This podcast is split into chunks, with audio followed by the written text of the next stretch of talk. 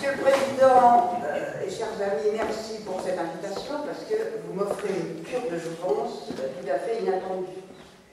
Donc je suis reporté 45 ans en arrière, quand j'ai passé l'été 1967 euh, dans le grenier de Maître Maître à dépouiller les actes notariés des études d'Hérissé au XVIIIe siècle, et j'ai passé euh, une partie de l'hiver 67-68 à l'ancienne mairie d'Hérissé, dans la chaleur du poil, en compagnie de M. Candin, euh, pour dépouiller les archives qui étaient encore dans l'ancienne mairie et qui, hélas, je pense, ont disparu dans le déménagement.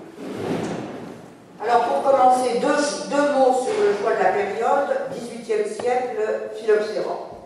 Donc, mon point de départ, c'est à peu près, je ne remonterai guère en arrière, à la période 1750-1760, où on commence à y voir clair, grâce aux efforts statistiques de la monarchie, dans un but principalement fiscal, je précise. On compte, ou du moins on essaie de compter, et on décrit assez précisément les hommes, les surfaces, les plantations. Et je m'arrêterai à l'invasion phylloxérique autour de 1890 pour l'Aube.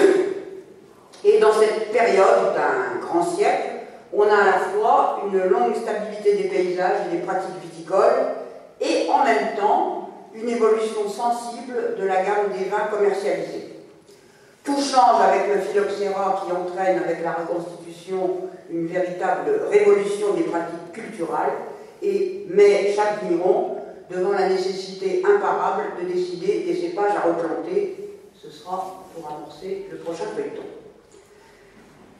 Les citations que je vous ferai proviennent principalement de trois sources. Les enquêtes fiscales de l'Ancien Régime, elles sont nombreuses, car euh, la monarchie est aux abois pour cause de dette publique, situation euh, qui ne vous surprendra pas. L'enquête de 1850, euh, la statistique du canton d'Hérissé, c'est une statistique cantonale qui avait été mise au concours par le Conseil général et où le canton d'Hérissé a été primé. Et je sais que parmi vous, il y a quelques heureux qui possèdent cette enquête statistique que j'ai lue aux archives et que je ne possède pas dans ma bibliothèque. Et enfin, euh, la dernière description précise et glorieuse sera celle de notre illustre compatriote Jules Guyot, qui visite l'Aube en 1863-1864. Et je passe donc à cette dénomination de Champagne méridionale, qui est devenue euh, tout à fait banale dans la géographie régionale. Cette dénomination de Champagne méridionale apparaît comme une trouvaille tardive des élites troyennes et elle a un acte de baptême euh, public et certifié. C'est en 1782 la création du journal de Troyes et de la Champagne méridionale. Cette expression, cette dénomination de Champagne méridionale signifie l'affirmation d'une identité régionale spécifique anti-hiérarchique et anti-discriminatoire.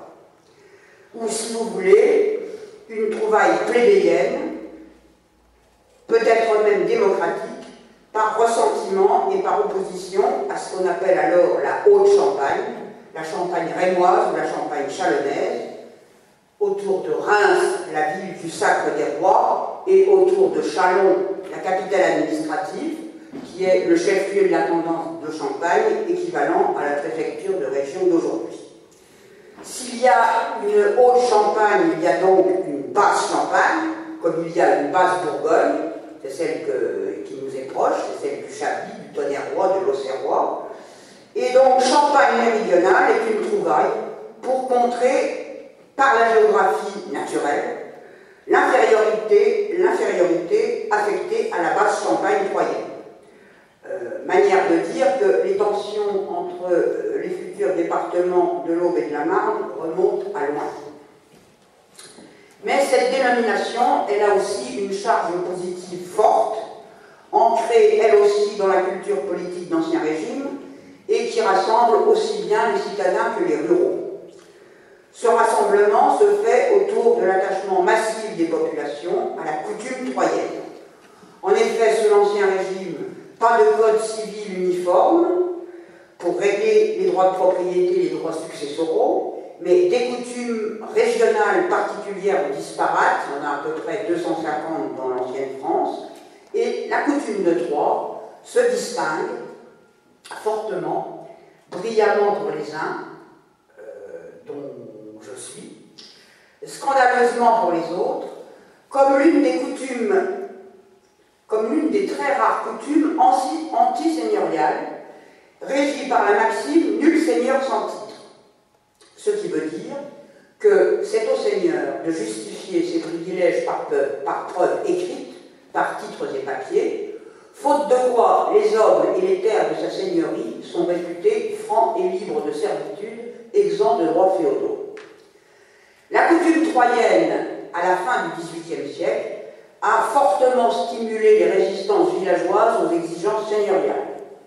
Dans la période 1760-1789, une communauté sur deux du vignoble a été ou se trouve en procès avec sa seigneurie, et l'attachement à la coutume a formé en 1789-1790, lors de la formation des départements, une des bases les plus solides euh, du soutien des populations à la formation d'un département de Troyes qui devient en février 1790 le département de l'Aube.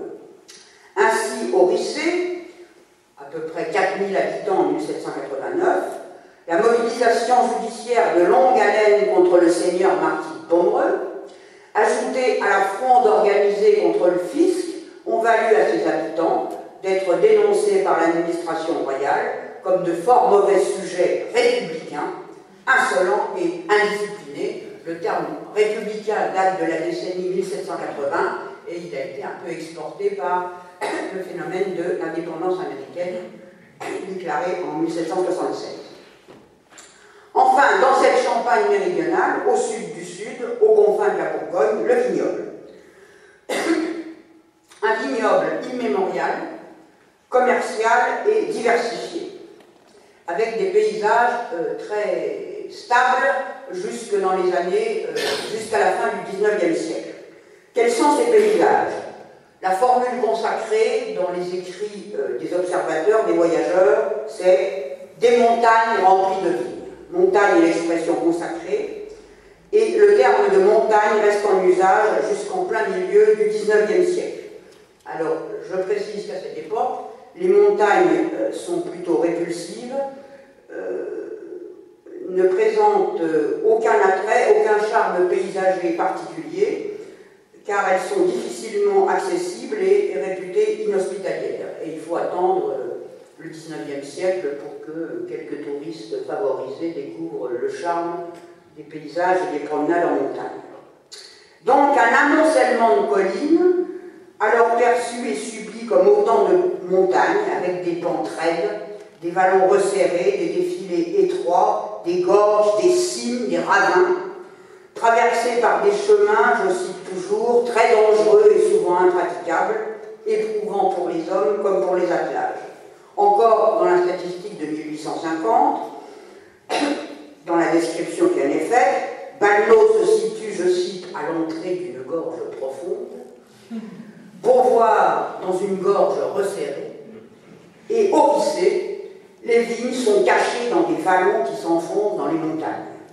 À tel point qu'en 1850 encore, la chasse est réputée, je cite, difficile et fatigante et pour à peu près 900 euh, foyers euh, fiscaux orissés en 1850, il n'y a que 40 permis de chasse distribués et on y tue encore 5 à 6 loups par an.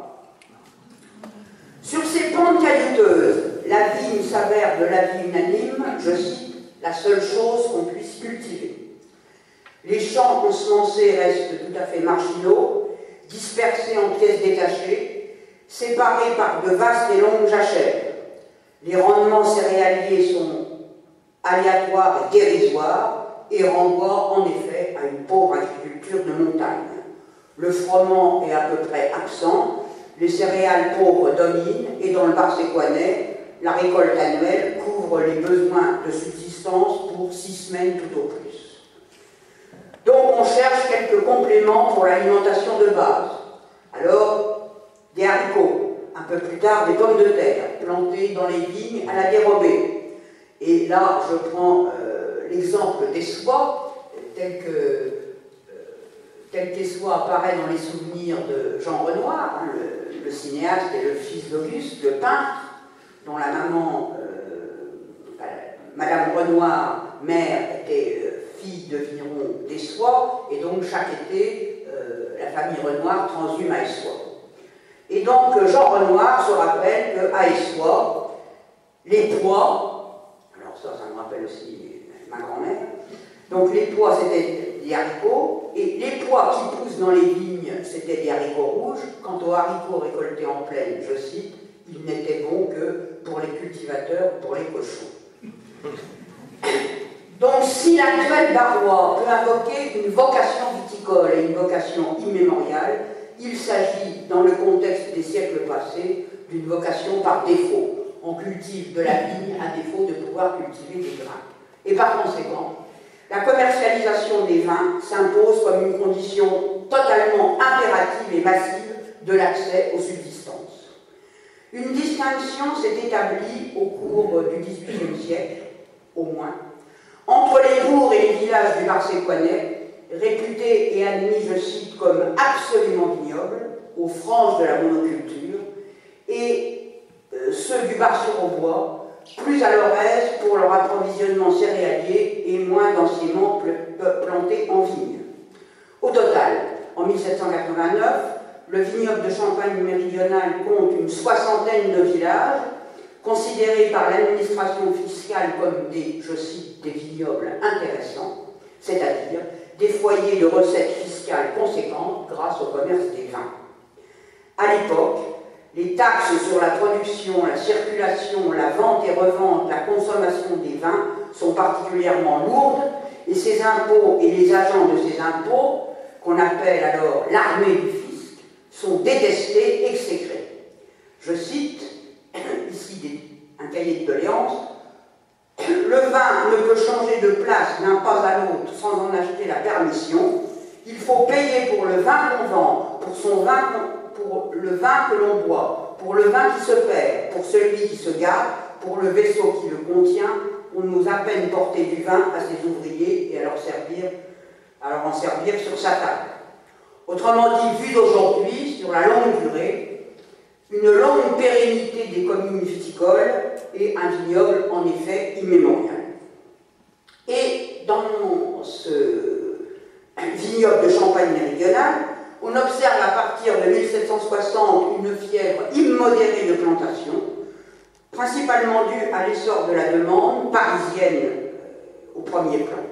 Et il semblerait même, d'après les témoignages, que les cérémonies du sacre de Louis XVI à Reims en 1775 aient donné un sérieux coup de pouce à la promotion des vins locaux.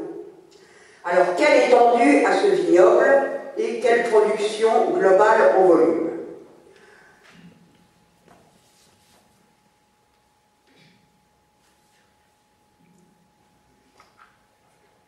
Autour, euh, à l'époque des cadastres dits napoléoniens, c'est-à-dire euh, dans la région, c'est 1834-1835. On a pour le Bar-sur-Aubois et le Bar-Séquanais un vignoble de 14 000 hectares, j'arrondis, hein, dont 55% dans le Bar-Séquanais. Et une différenciation s'est établie, alors je peux vous donner quelques chiffres. Euh, je reviendrai sur les récits plus tard. Euh, et on a 17 euh, communes qui ont plus de 300 hectares de vignes. Essois 632, Neuville 634, Gier 571, Landreville 546, euh, Aviré-Linger 326, Bagneux-la-Fosse 335, Polizy 312, Balneau 281. Une différenciation s'est établie entre, d'une part, un vignoble marséquanais plus étendu et plus dense que celui du Bar-sur-Aubois, et un vignoble du Bar-sur-Aubois qui écoule plus facilement des productions devenues plus communes. Et comme le dit un document administratif de 1788, ces vins ont eu beaucoup de réputation et lorsqu'ils sont bien choisis, ils la méritent encore. Pourquoi donc cette banalisation relative des vins du Bar-sur-Aubois?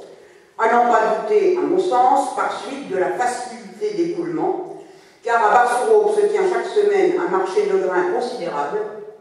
Je cite, le plus fort de toutes les villes de la Champagne où ce commerce a lieu, et qui apporte commerce des vins une vaste clientèle.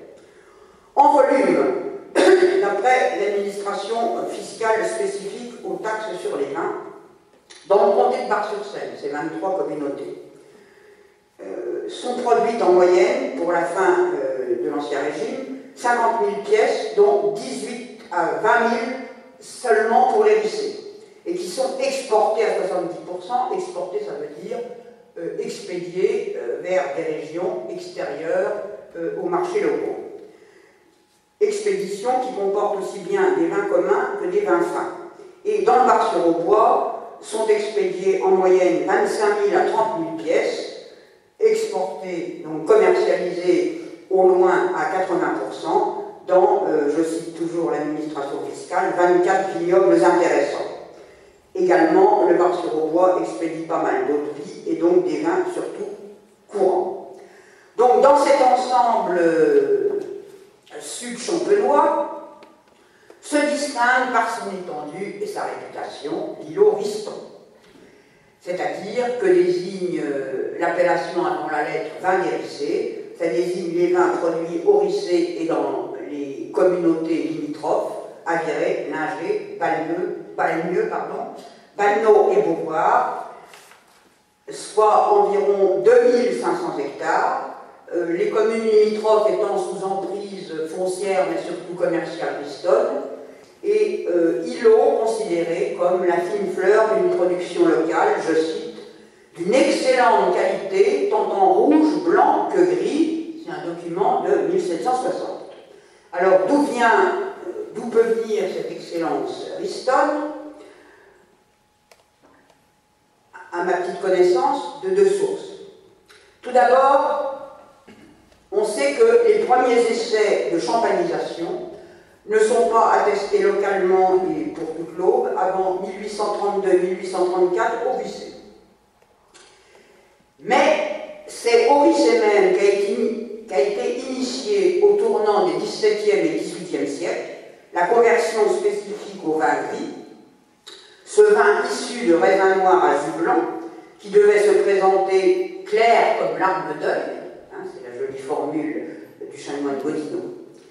Et au Rissé et dans les environs immédiats, je cite là un document euh, d'archives ecclésiastiques, des villes de gros plans ont alors été arrachées, les foulages répétés et les longues cuvaisons donnant des vins fort rouges ont été délaissés pour, je cite, de très bons raisins pour faire des vins délicats et plus vendables, à la façon de ceux de Chablis, Tonnerre, Haïti.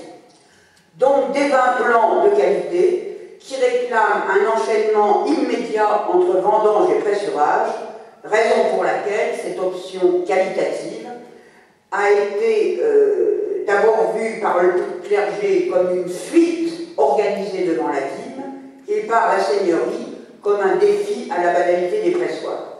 Mais cette conversion est loin d'avoir été générale dans la région. Deuxième raison de cette recherche de la qualité Riston, c'est l'argument à l'envers de celui de la banalisation des vins de Marchereau. Les vins de, de bois se sont euh, relativement banalisés par suite de leur facilité d'écoulement. C'est tout le contraire au Rissé, où les Rissés ont été longtemps placés, je cite, dans une impasse routière, un cul-de-sac, desservis de surcroît par un chemin rudimentaire, jusqu'à la fin du XVIIIe siècle, qui longeait la Laigne, alors que la route actuelle, euh, disons, pour simplifier, ben non, lacune, l'hérissée euh, par sur Seine, enfin Bellevue, elle a été construite, elle a été tracée, empierrée et construite dans la décennie 1780. Mais jusque-là, c'est un chemin qui longe la Laigne, et j'ai vu des descriptions absolument affolantes, euh, des voitures cassées, etc., embourbées et ce chemin euh, constituait une véritable épreuve pour les rouliers et les attelages. En conséquence, par suite de la difficulté d'accès et du coût du voiturage, les dérissés ont eu à compenser ce handicap par l'attrait qualitatif de leur production. André Julien, marchand de vin à Paris, est le premier auteur à établir en 1816 un classement méthodique de tous les vignobles et vins de France, dans un classique réédité qui s'appelle Topographie de tous les vignobles connus. Il confirme la qualité et la renommée des vins dits dérissés. Il inscrit les forts bons vins rouges, fort bons vins, c'est sa formule. Il inscrit les forts bons vins rouges locaux dans la catégorie des vins fins et les blancs en tête des vins d'ordinaire. Alors, qu'on ne se méprenne pas sur ce que signifie chez Julien vin d'ordinaire, ce qu'il appelle vin d'ordinaire, je cite, ce sont des vins qui se gardent longtemps et s'améliorent en, vieillissant et ne conviennent qu'aux personnes assez riches pour avoir des caves bien gardies.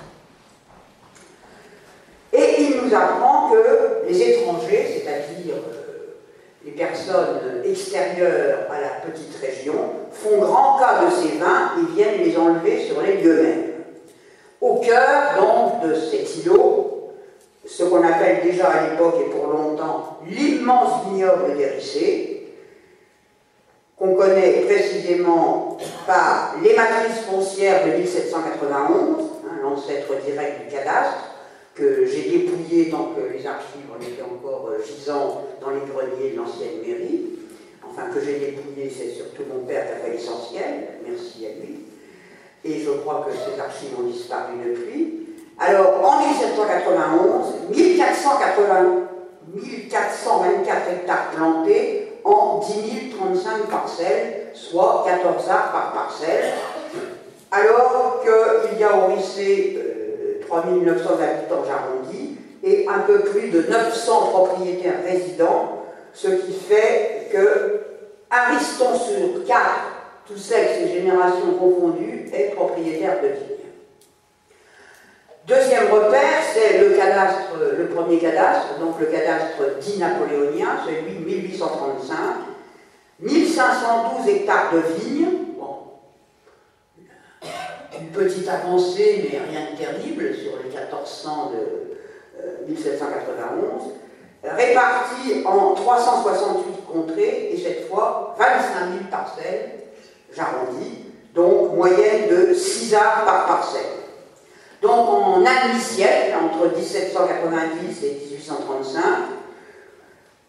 6% seulement de plus en superficie, car déjà en 1791, quand on euh, fait l'inventaire des lieux dits, tout est peuplé, les côtes, les bas de côte, les hautes côtes, les envers et les revers de côte, mais euh, la chose la plus étonnante, c'est la pulvérisation parcellaire en l'espace de presque 50 ans, avec un accroissement du nombre des parcelles de 150%. Alors, quel cépage? Au moment euh, de l'invasion phylloxérique et du choix drastique des cépages à, décider de replanter, on a pu inventorier dans l'eau 80 variétés pré-phylloxériques différentes. Et pendant longtemps, en matière de cépage, la nomenclature reste très sommaire et elle le reste jusqu'à ce que euh, l'agronomie et l'antéllographie, l'étude des cépages, deviennent vraiment scientifiques dans le dernier tiers du XIXe siècle. Et jusque-là, elle ne dépasse guère la distinction plan fin, gros plan, euh, d'autant plus, avec d'autant plus de difficulté que le multi-encépagement des mêmes parcelles est couramment pratiqué par mesure de sécurité par la viticulture populaire. Ressortent du lot toutefois. Alors d'une part, l'arbale mythique, dans laquelle j'ai un peu été élevé dans ce mythe, étant ayant quelques racines par sur euh, donc je ne vous présente pas l'arbale, Dont on tire alors au XVIIIe siècle et un peu au-delà le vin bourru, qui apparaît comme une ancienne spécialité bar-sur-auboise et qui passe aussi pour avoir donné dans l'eau les premiers vins naturellement effervescents. Ressortent également les pinots, encore dit morillon pour le pinot noir, ou fromenteau ou fromentelle, vraisemblablement pour le pinot gris, qui fournissent des vins dits bourgeois ou bons vignerons à rendement plus élevé. Les gamets, qui donnent des vins classés petits vignerons, et les gouets ou gois, dit encore renoir, cépages grossiers productifs, garantis par la formule qui a des bois bois. Et dont on tire les bas crus des vins dits de cabaret et de boisson, comme par exemple ces vins longuement cuvés jusqu'à un mois, très foncés et chargés, âpres, type, dans la mode de l'époque, vin de messe, tels qu'ils sont supposés plaire aux Lorrains et aux Allemands, ceci dans un document de 1770. Les vins en général, et là je cite euh, un rapport fiscal, les vins en général n'ont de mérite ni de qualité qu'autant qu'ils sont faits avec des raisins de pinot. Et on ne les trouve que chez les bourgeois ou le particulier aisé qui préfère la qualité à la quantité. Le vigneron, au contraire, comme partout ailleurs, a garni ses vignes de gros plans qui, étant moins susceptibles de la gelée, produit toujours abondamment des vins durs, froids et désagréables au goût. C'est de 1787. Cet éventail vineux éclectique induit une échelle de prix marchand étalée de 1 à 5 à la fin du XVIIIe siècle. Mais qu'il s'agisse de vin courant ou de vin fin, la vinification est de toute façon multicolore. Les têtes de cuvée partent en rouge et prennent le chemin des Flandres françaises ou germaniques. Après ces têtes de cuvée en rouge, on a la catégorie des vins dits moyens rouge, rosé ou clairet. La mention de clairet est devenue rare. Qui sont expédiés en Picardie, en Alsace, en Lorraine, en Franche-Comté. Troisième niveau, c'est celui des blancs communs qui gagnent les halles au vin, les cabarets, les foires et marchés de Champagne et de Brie, qui gagnent la Normandie et des villes particulièrement intéressantes, les guinguettes situées aux portes de Paris, où les jeunes gens, en particulier au lycée, sont envoyés à l'année à porte fixe pour vendre du vin. Gier, Neuville, Landreville continuent à produire, je cite, des vins fort rouges qui ont du feu et se soutiennent longtemps, c'est-à-dire que ce sont des vins de garde, ce qui est pendant longtemps euh, une qualité euh, pas exceptionnelle, mais euh, tout à fait remarquable. Alors, en dehors de ces cuvées diversement prisées, Reste une partie résiduelle, mais pas négligeable du tout, des productions réservées au débit populaire local. Pour commencer, ce qu'on appelle ici, dans la région, les verdillons, qu'on appelle dans la Marne à la même époque les verderons, espèce de passe-tout-grain du pauvre et qu'on trouve dans presque toutes les caves euh, quand on consulte les inventaires après l'essai. Alors, de quoi s'agit-il? Il s'agit d'un mélange de verjus grappillés et de raisins noirs communs qui sont cuvés et pressés avec les dernières tailles. Ils donnent des vins destinés aux gens de la campagne, c'est-à-dire aux cultivateurs des pays environnants et aux domestiques. Deuxième catégorie, moins assez, ce qu'on appelle les boissons ou les demi-vins, qui sont confectionnés à partir de mares égoutées mais non pressées, et remis à cuver avec de l'eau et qui sont destinés, je cite dans l'ordre, aux femmes, aux enfants, aux domestiques. Landreville, par exemple, produit chaque année, à la fin du XVIIIe siècle, 1000 pièces de boisson pour 9000 pièces de vin. Alors, hors cotation, mais pas du tout hors commerce, se situent au bas de l'échelle les râpés ou piquettes, qualifiées aussi de lavure de marbre, provenant de mares pressurées remis à cuver avec de l'eau et plus particulièrement réservés, je cite, aux enfants, aux domestiques et aux pauvres. À cette palette vineuse s'ajoutent les eaux de vie, particulièrement prisées des pays de labour et des voituriers. Elles se négocient en moyenne au quintuple du prix du vin commun. On brûle dans la région aussi bien les mares que les lits et les petits vins, et le château de Fontaine dont les archives contiennent un plan pour la fin du XVIIIe siècle, comportait par exemple une grande vinerie particulière et spacieuse. Il se trouve que, ça ne vous étonnera pas, les, conducteurs de pressoir sont couramment vendeurs de marre, souvent bouilleurs eux-mêmes, et ne sont donc en général guère portés à forcer sur la vis. Ainsi, les habitants, les migrants se plaignent que les mares sortent du pressoir encore tout dégoulinant de vin. Par exemple, enclavé à l'écart des grands chemins à l'époque, Essois est le centre d'une perception fiscale qui ne comprend que 20 villages, mais qui est village produisant aux trois quarts des bois crus, mais qui constitue cependant, je cite, une des recettes les plus intéressantes de toute la province de Champagne, une des recettes fiscales, avec une densité record de bouilleurs que je n'ai trouvé nulle part ailleurs, pour 20 villages, entre 150 et 200 bouilleurs selon les années.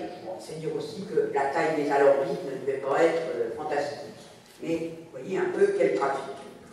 Au total, à la fin du XVIIIe siècle, avant à l'époque de la Révolution, juste avant la Révolution, moitié des ventes au maximum seraient assurées par des roturiers, le reste par des privilégiés locaux, dispensés par leur statut privilégié d'acquitter les droits les plus lourds, comme aussi d'ouvrir leur cave au commis pour procéder aux inventaires d'après-vendange.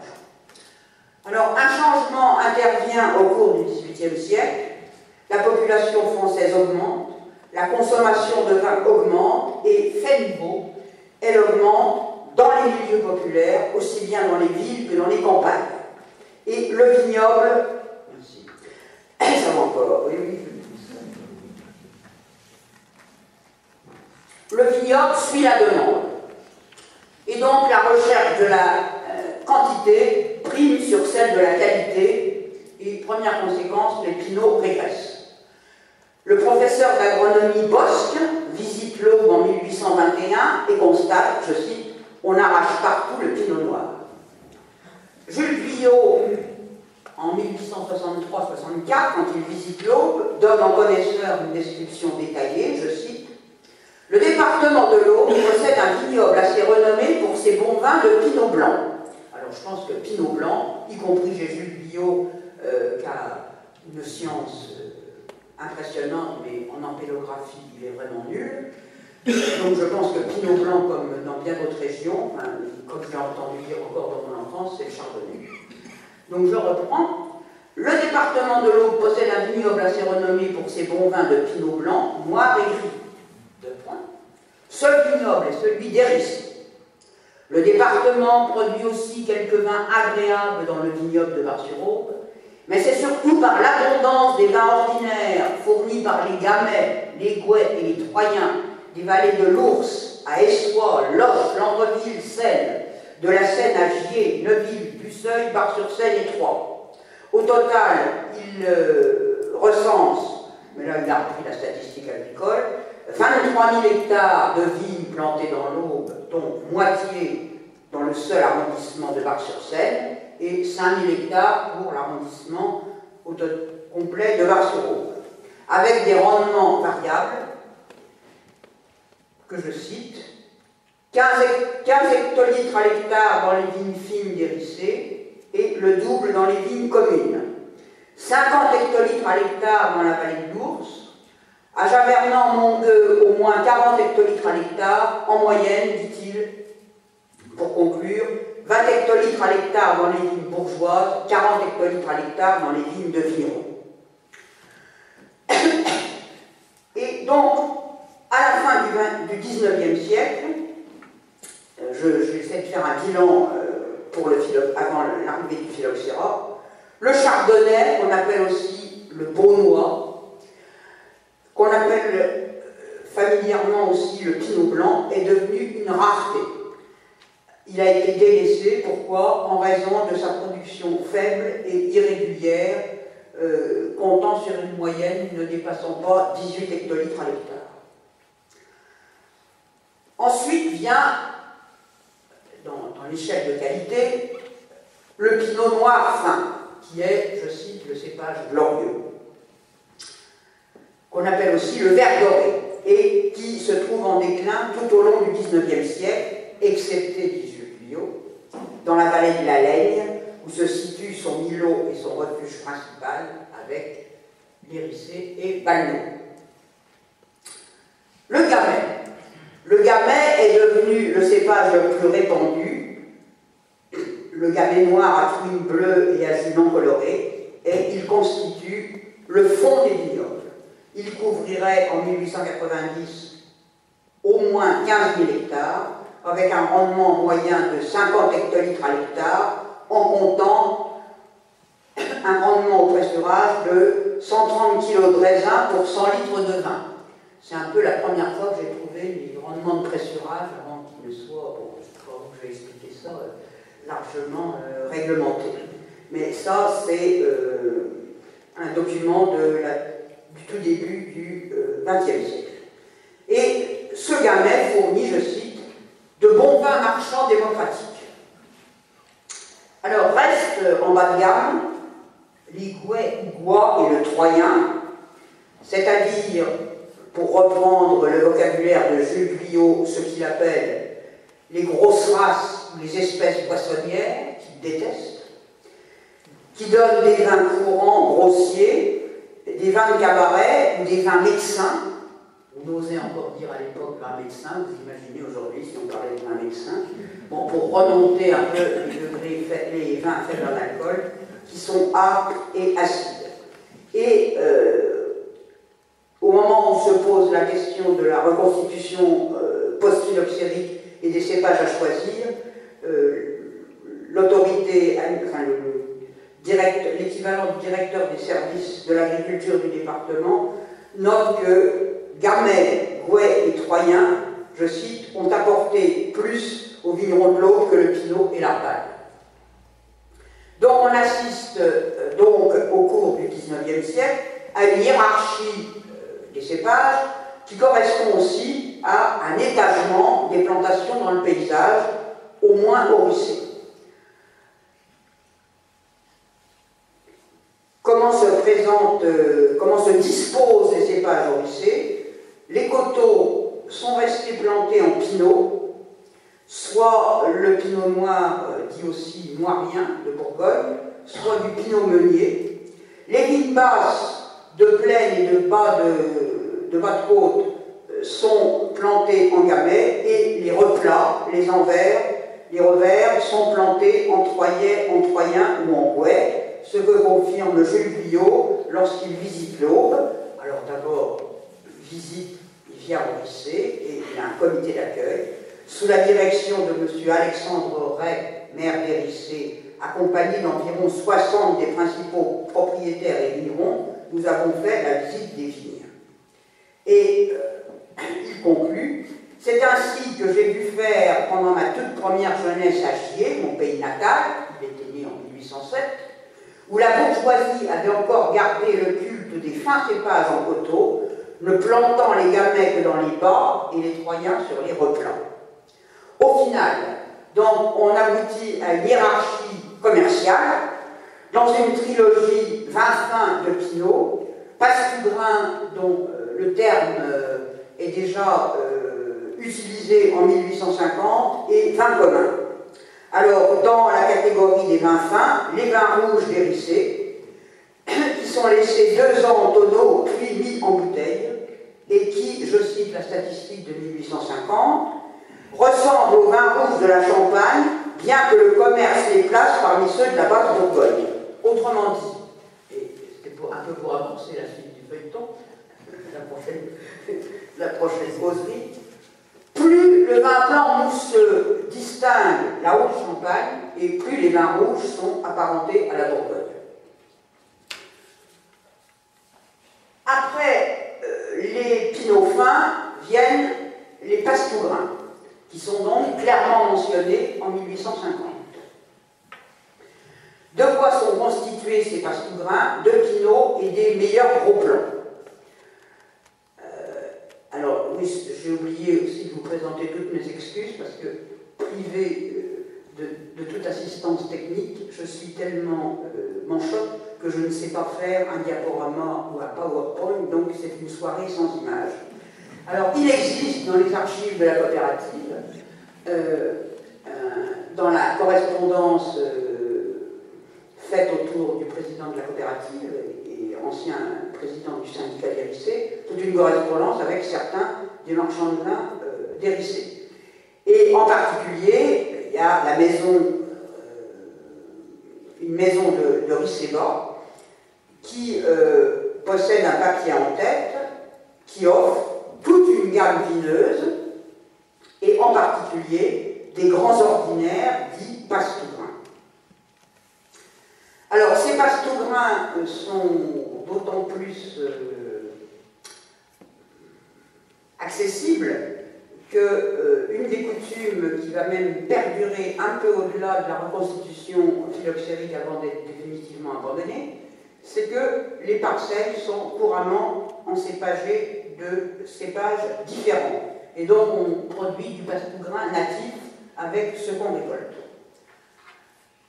Alors, à côté de ces rouges et de ces passe-grains, grands ordinaires, on a euh, un peu un reliquat des modes anciennes, des modes de, consommation anciens, que sont les vins gris, ou encore ce qu'on appelle les vins taillés, à peine teintés, et un peu plus teintés, les vins rosés ou clairets, décrits comme, je cite, des vins délicats, cuvés 24 à 36 heures, mais qui, euh, visiblement, au cours du XIXe siècle, sont en situation de déprise ou de désamour vis-à-vis de la clientèle.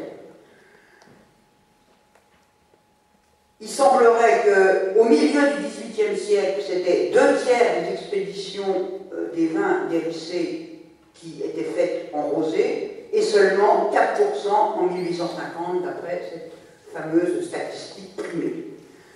Donc euh, il revient à l'île Auriston d'être aussi le conservatoire du rosé de l'ancien vin clairet, qui, comme vous le savez, revient en force aujourd'hui, et maintenant le Bordelais aussi affiche ses clairets sur toute la ligne.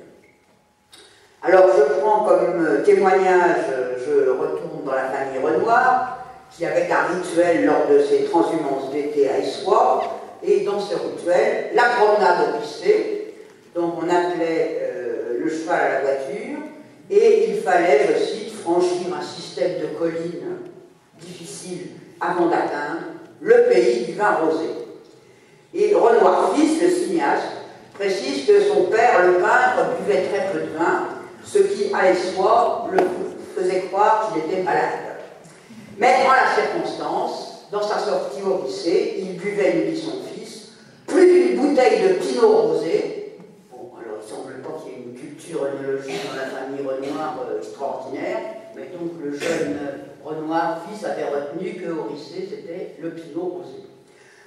Et que le vin de, et il ajoute, le vin des a toujours été le breuvage préféré des habitants de Troyes, la prospérité du pays date de loin. Alors, prospérité commerciale et commercialisation partie.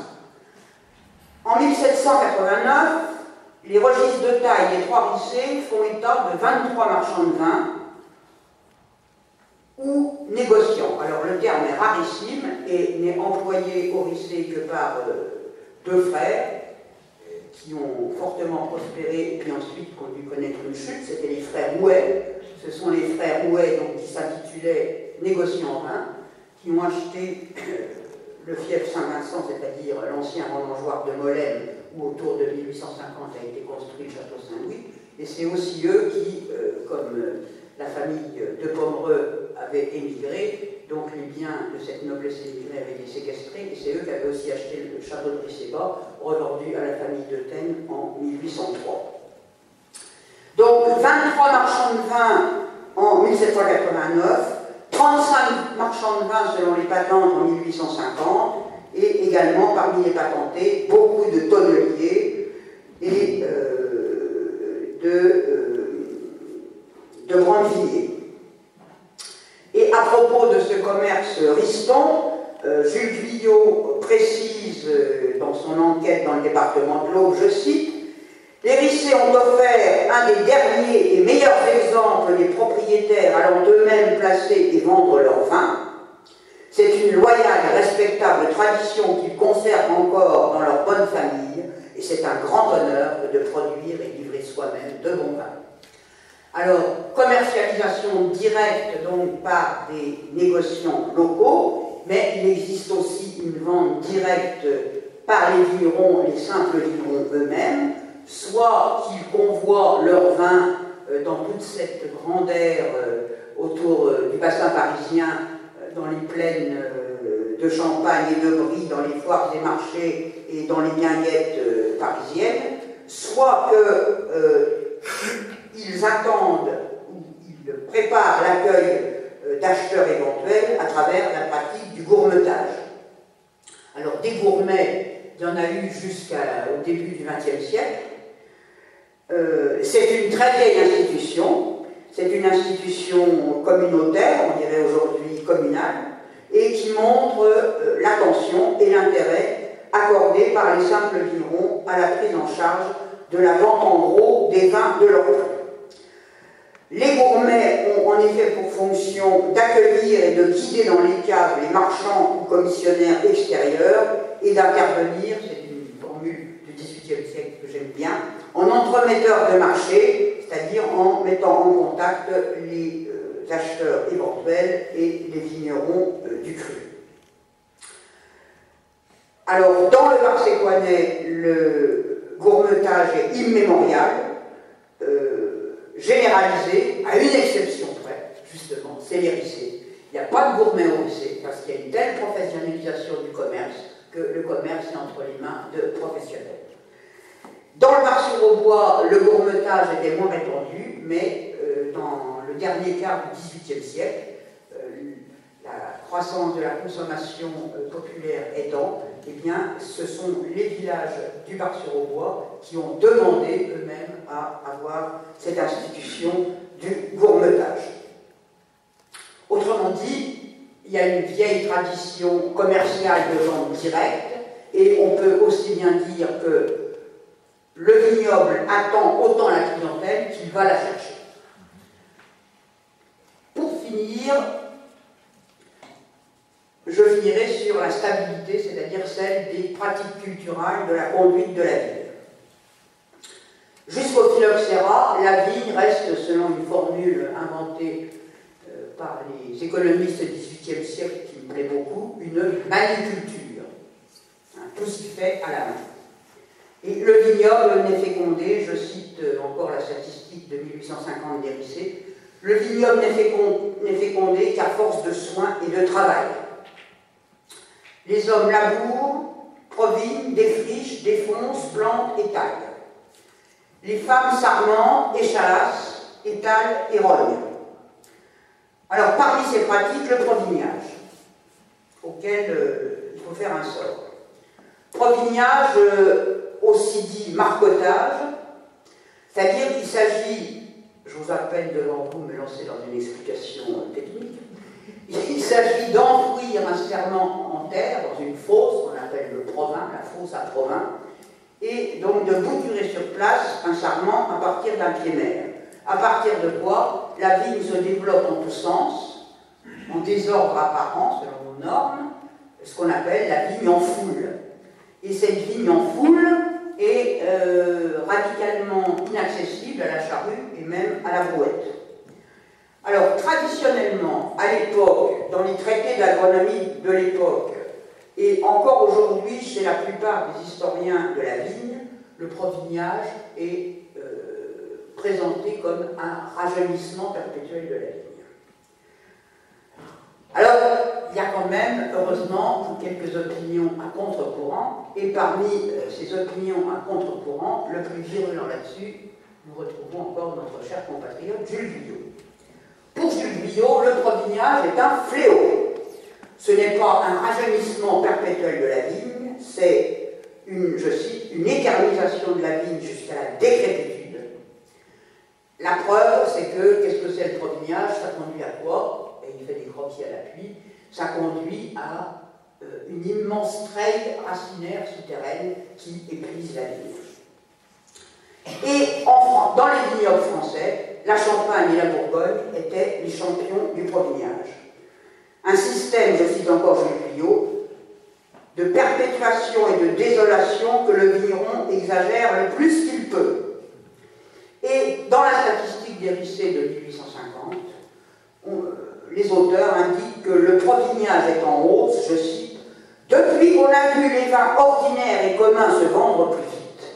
Les propriétaires bourgeois devraient suivre l'exemple de ceux de Tonnerre et de Chablis, qui, au lieu d'exiger de leurs vignes légères une durée perpétuelle, les arrachent lorsqu'elles sont vieilles, y sèment du sainfoin et les replantent au bout de 6 à 7 ans. Deuxième euh, pratique euh, lourde durée de travail, c'est euh, le fichage des échalas, qu'on appelle dans la région le besselage, c'est-à-dire le fichage en terre des échalas tuteurs avec euh, un tuteur par pied. Donc les vignes, c'est une forêt d'échalas. Euh, le besselage commence à la quatrième année des jeunes vignes plantées, et dans la région, signe de distinction, on trouve dès le XVIIIe siècle attesté à la différence de maints autres vignobles, ce sont des vaisseaux de chêne de 80 à 85 cm de haut et, euh, nous disent toujours les auteurs de la statistique des de 1850, en raison du prix du bois, une des plus fortes dépenses de l'exploitation viticole. Euh, pas seulement en raison du prix du bois, parce qu'il y a un coût de main-d'œuvre très important, puisque chaque année, il fallait ficher les vaisseaux en terre, et j'ai encore connu une copine de ma grand-mère dans ma jeunesse qui m'a raconté qu'elle allait pêcher, pêcher et dépêcher. Et en effet, euh, bien qu'il me semble que ce sont quand même euh, des pratiques un peu rudes physiquement, c'était considéré comme des façons de femmes. Et également, il fallait, après chaque vendange, ôter les vaisseaux et les entretenir, les épointer, les traiter pour éviter qu'ils ne communiquent euh, des maladies, en particulier des champignons parasites à la vigne. Alors là aussi, euh, Jules Biot est complètement hostile à ce système euh, d'échalassage, de pesselage, et il préconise ce qui se pratique, mais à titre presque exceptionnel dans d'autres vignobles, notamment euh, dans les vignobles du Médoc bordelais, c'est-à-dire la vigne plantée en ligne et euh, traçant des routes accessibles à la charrue. Bon, l'avenir lui donnera raison. Alors, donc, toutes les façons euh, s'égrènent, les labours, le taillage, le pesselage, l'accolage au plu à la paille de seigle, l'étalage, le rognage, qui sont des façons d'été payées euh, à la tâche et à l'année, et les façons d'hiver sont payées à, part, ce sont le provignage, le terrage et euh, la plantation, qui sont des façons d'homme payées à la journée, le tout étant payé en argent. Donc je vous l'ai dit tout à l'heure, l'encépachement mixte est fréquent, L'unité de, plan n'existe que dans peu de vignes, dit encore la statistique des de 1850, et donc le pressurage est lui aussi mixte. Et les auteurs regrettent, ce que là aussi Jules Guillot va vilipender euh, dix ans plus tard, les vignerons vendangent en même temps les diverses variétés de raisins mêlés dans leurs vignes, dont la maturité n'est pas toujours simultanée, ce qui rend le bouillage en cube difficile. Et euh, cette mixité des encépagements est pour Jules Biot là aussi un, fléau, euh, car Jules Biot est un adepte euh, inconditionnel qui va transmettre à la génération postérieure des, ingénieurs agronomes qui vont intervenir dans la reconstitution post-sphérique. Jules Biot professe la religion du cépage. Mais les façons culturelles en vigueur dans la région dénote plutôt un souci de la qualité.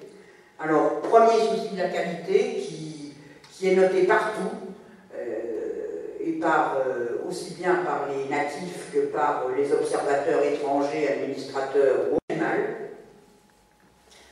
euh, considéré comme pouvant communiquer au, vin un mauvais goût, ce qu'on appelle à l'époque un goût de terroir. Alors, le terroir n'est absolument pas un terme valorisant. Hein, euh, chez Jules Briot encore, goût de terroir, il dit goût de moisi, de pique, de champignons. Et euh, en raison de cet engraissement au fumier animal aussi, on dit que le fumier animal ne communique au vin la maladie de la graisse. Hein, on est dans l'époque, euh, on est avant Pasteur, on ne sait pas encore bien ce que c'est que la maladie de la graisse, mais on pense que le fumier animal peut communiquer la maladie de la graisse, en, plus d'un mauvais goût. Et par conséquent, qu'est-ce qu'on fait? Et là, euh, aussi loin que mes recherches j'ai pu remonter la pratique attestée, c'est le terrage des vignes. Donc on, remet de la terre dans les vignes, et cette terre, où est-ce qu'on va la prendre?